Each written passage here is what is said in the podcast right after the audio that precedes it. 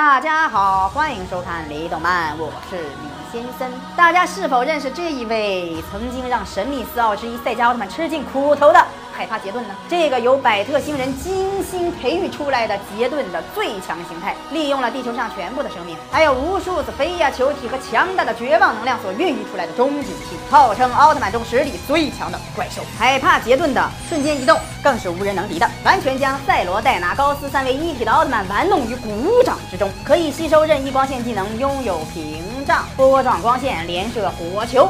蓄力火球等强大的技能，几乎抵抗了赛迦奥特曼全部的技能。如果不是最后被人类的陷阱给拖住了，可能赛迦都不一定能将其击败了。可与神秘四奥之一的赛迦奥特曼打成平手。海帕杰顿的蓄力大火球与赛迦等离子不相上下呀！火焰高涨时散发出将一切燃烧殆尽的火焰，完全是强到令人恐惧的怪兽。为何到了银河奥特曼中就变成软蛋了吗？大家是否觉得疑惑呢？我们先来看一下银河奥特曼，一个来自未来的奥特曼战士，银河的人间体小光经常。说不论你的实力多强，银河永远在你之上。这句话不是听的。所以说这句话可以看出来，银河是个遇强则强的奥特曼战士，实力派的未来战士。所以说按照奥特曼一代比一代强的常理来看，神秘四奥已经被拍在了沙滩上。但是官方给出了银河为何可以打败海帕杰顿的理由，却十分的可笑的。海帕杰顿失败的原因是被胜利的怪兽武装抓住了，无法使用瞬间移动，这是其中一个银河可以轻松击败海帕杰顿的原因之一。还有一个就是银河融合了泰罗奥特曼，可以释放